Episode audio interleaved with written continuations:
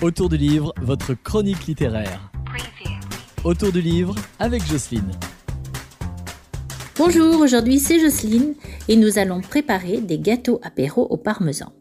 Pour cela, il vous faut 150 g de farine, 60 g de parmesan, un œuf, 125 g de beurre ramolli, un sachet de levure et du mélange de graines, tournesol, courge et pignons. Alors moi, des fois, je le fais seulement au sésame. Dans un saladier ou un cul de poule, vous mélangez la farine, le parmesan, la levure, les graines et l'œuf.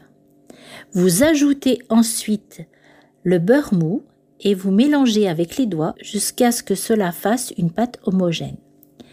Vous formez alors un boudin de 3 à 4 cm de diamètre, vous l'entourez d'un film alimentaire et vous le mettez dans le frigo pour 30 minutes.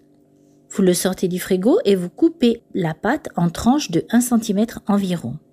Puis vous mettez les ronds en les étalant sur la plaque du four recouverte de papier sulfurisé. Vous formez les gâteaux, puis vous cuisez pendant 15 minutes à 180 degrés dans un four chaud.